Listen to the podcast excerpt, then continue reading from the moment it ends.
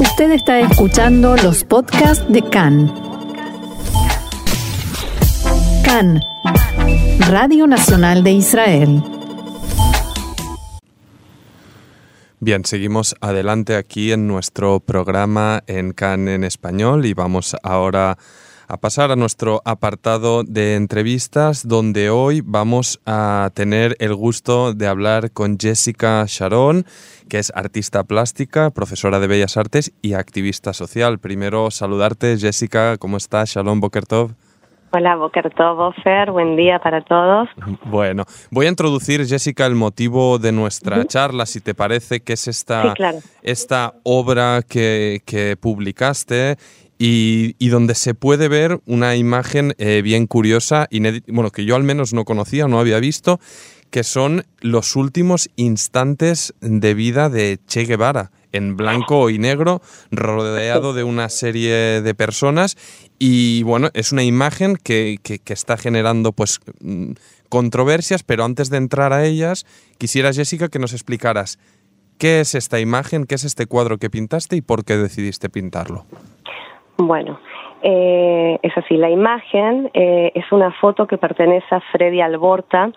Freddy Alborta era un reportero eh, gráfico que trabajaba en ese momento para eh, United eh, International, eran como agencias de prensa que pertenecían a la CIA y Estados Unidos, y él eh, y otros fotógrafos sacaron fotos de los últimos momentos del Che Guevara. Estas fotos fueron secretas durante muchos años, y en el año 2006 eh, se organiza en Buenos Aires una exposición eh, en el cual Leandro Katz eh, hace un documental que se llama El día que me quieras y a través de imágenes muestran los últimos momentos de Che Guevara. Ahora, estas imágenes se compararon, eh, curadores hicieron investigaciones y compararon con cuadros de Rembrandt que habla de la lección de anatomía, eh, también eh, el cuadro de, del Cristo como resucitando, se hace como una comparación de estas fotos, eh, eh, como cuál es la conexión que hay en la historia del arte. Y realmente eh, esta imagen es una imagen que tiene muchas preguntas, tiene muchas como dudas, tiene está llena de secretos.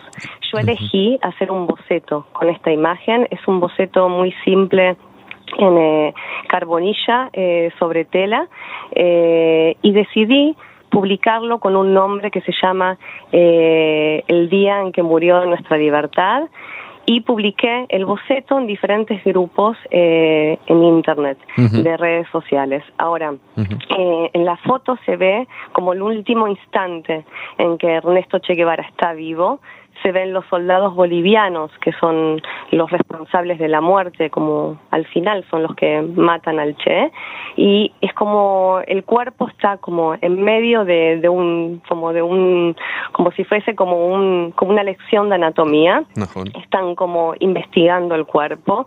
Eh, y es el último instante de él. Ahora, eh, según mi curadora, eh, Vanessa Vicencio, eh, ella dice que hice catarsis eh, sobre, sobre algo emocional que, yo estoy atravesando quizás en este momento y quise compartirlo, quise sacarlo afuera. Pero eh, obviamente, pues pintas esta escena y obviamente es una historia que, que te toca y te llama, obviamente del Che pues se ha hablado, contado, filmado a lo largo de, de, la historia del siglo pasado y, y este, pues muchísimo, ¿no? Pero tal vez esta escena en concreto, no sé si es, mm, se ha llegado a popularizar eh, tanto en el pasado. O sea, ¿por qué decides sacarlo así?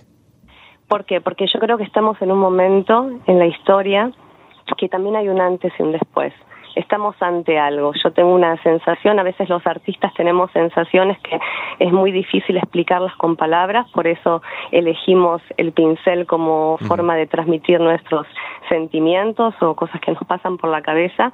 Y yo sí creo que la humanidad está como en un antes y un después.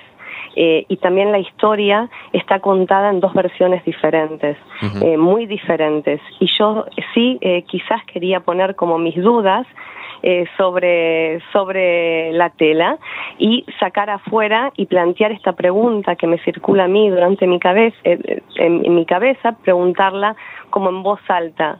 Ok, vamos a contar la verdadera historia, vamos a despertar el muerto y quizás aprender de lo que pasó para que no vuelva a pasar. Eh, muchas, muchas preguntas eh, circulan y, y, creo que esta es la importancia de tomar esa, esa imagen, como, como tú has dicho ahora, como casi no se ve, no se ven esas imágenes. Eh, fueron presentadas en Buenos Aires, en el Museo de Bellas Artes, pero no, no se reconocen internacionalmente, se ven más remeras de Che Guevara que, que, imágenes de los últimos días, que la verdadera historia.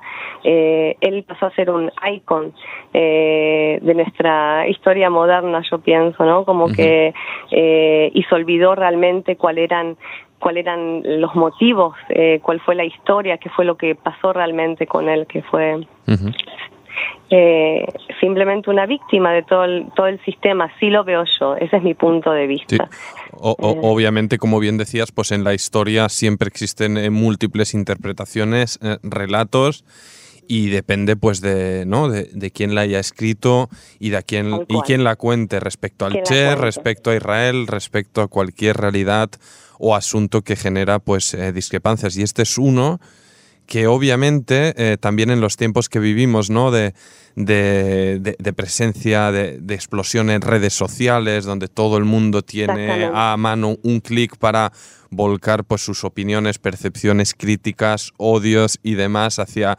cualquier asunto de actualidad o cualquier publicación, de repente pues esto, este tipo de debates se polarizan más y cuestan, cuesta muchísimo eh, pues ver las cosas en su plenitud y poder debatir con una persona que, piense diferente, pero con, respeto, ¿no? Y, yo pues abrí mensajes, ¿no? Que eh, una vez publicaste esta obra, que se publicó en grupos, pues en, Facebook, en grupos de artistas a nivel internacional, ¿no? En muchos países y que, y que ahora nos contarás mejor.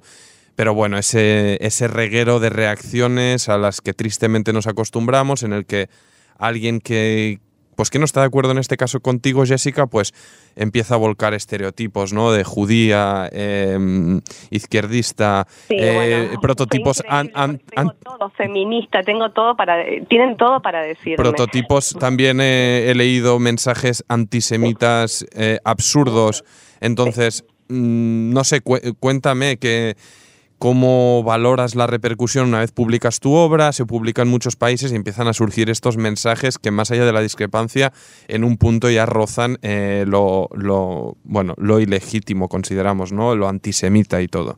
Sí, sí. Eh, bueno, yo elegí tomarme esto con calma porque mm, yo no, no, no, no, pensé en, en, una reacción tan grande. En total recibí más de 4.000 mensajes ya son seis días de la publicación, eh, decidí tomarlo con calma y leer de a poco los mensajes y sí responder a cada persona que me escribió tanto si me escribió una crítica como si me escribió eh, Jessica, por favor, tenés eh, un grupo podemos adherirnos. muchas personas de muchas partes del mundo me escribieron cosas muy lindas también. Eh, entonces me tomé el trabajo de responder a cada uno y y sí de, entender que, que, el mundo está muy eh, bipolarizado. Estamos eh, realmente como, eh, a mí me cuesta, ¿no? Como hacer generalizaciones pero hay una cantidad de mensajes casi como eh, equivalente en los que están eh, quizás a favor y los que están como en contra, vamos a decir, ¿no? Como y, yo creo que esto es algo que, que nosotros tenemos que replantearnos y tenemos que hacer algo con esto. Eh, por eso yo siempre trato de ver las cosas de una manera positiva no fue para molestar a la gente, no fue para molestar a nadie, ni para, porque la gente se lo toma como propio también, eh, ¿por qué hablas así? ¿Por qué decís esas mentiras? Como yo no digo mentiras, no pertenezco tampoco a ningún partido político, no tengo necesidad de hacer propaganda, porque hubo también como discusiones, era harto propaganda y el arte en la historia sirvió para abrir los ojos de la sociedad. El Guernica de Picasso, como yo escribí, contaba la Guerra Civil Española. Los artistas eh, tenemos una obligación, yo pienso, es la obligación del artista tratar de ver la realidad y tratar de sí eh, de lidiar entre las partes.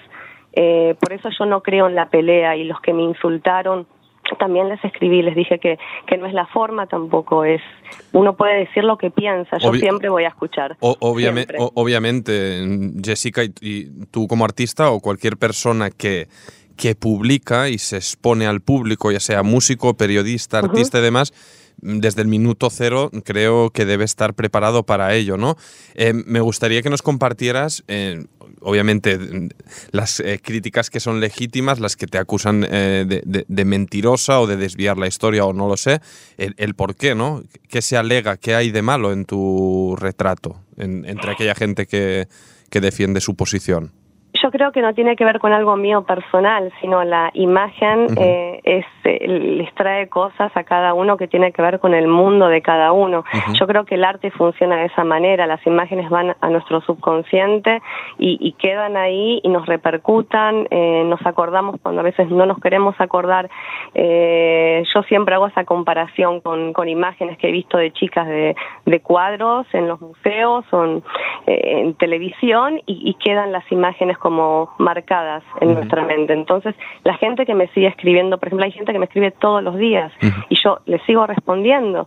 Es como tienen una necesidad interna que ya no tiene que ver conmigo, que quizás la imagen la lleva a esa persona a, formularse preguntas que quizás de otra manera no, no se las hubiese formulado. Algo, algo molesta, yo pienso, para, para, ¿no? para escribir de una manera así como repetitiva también y ¿Y, y, y, qué, ¿Y, qué, tiene que ver en todo esto que seas judía? O sea, mm, y como si eres... tiene que ver que somos judíos. Yo siempre digo como que ya es como cuando alguien tiene que decir algo al otro y ya no encuentra, que es como ah, que trata ahí sale. de Sí, de los este, que, soy judía, soy porteña, soy qué más tengo, soy feminista, estoy a favor del aborto, tengo un montón de cosas que mucha gente tiene para escribirme, pero yo no no tengo vergüenza de, pensar y, y no, no me no me considero comunista, me considero una persona que sí estoy a favor de los pobres siempre. Ese es mi lema como en la vida, como ni comunismo ni capitalismo, a favor de los de los que más necesitan.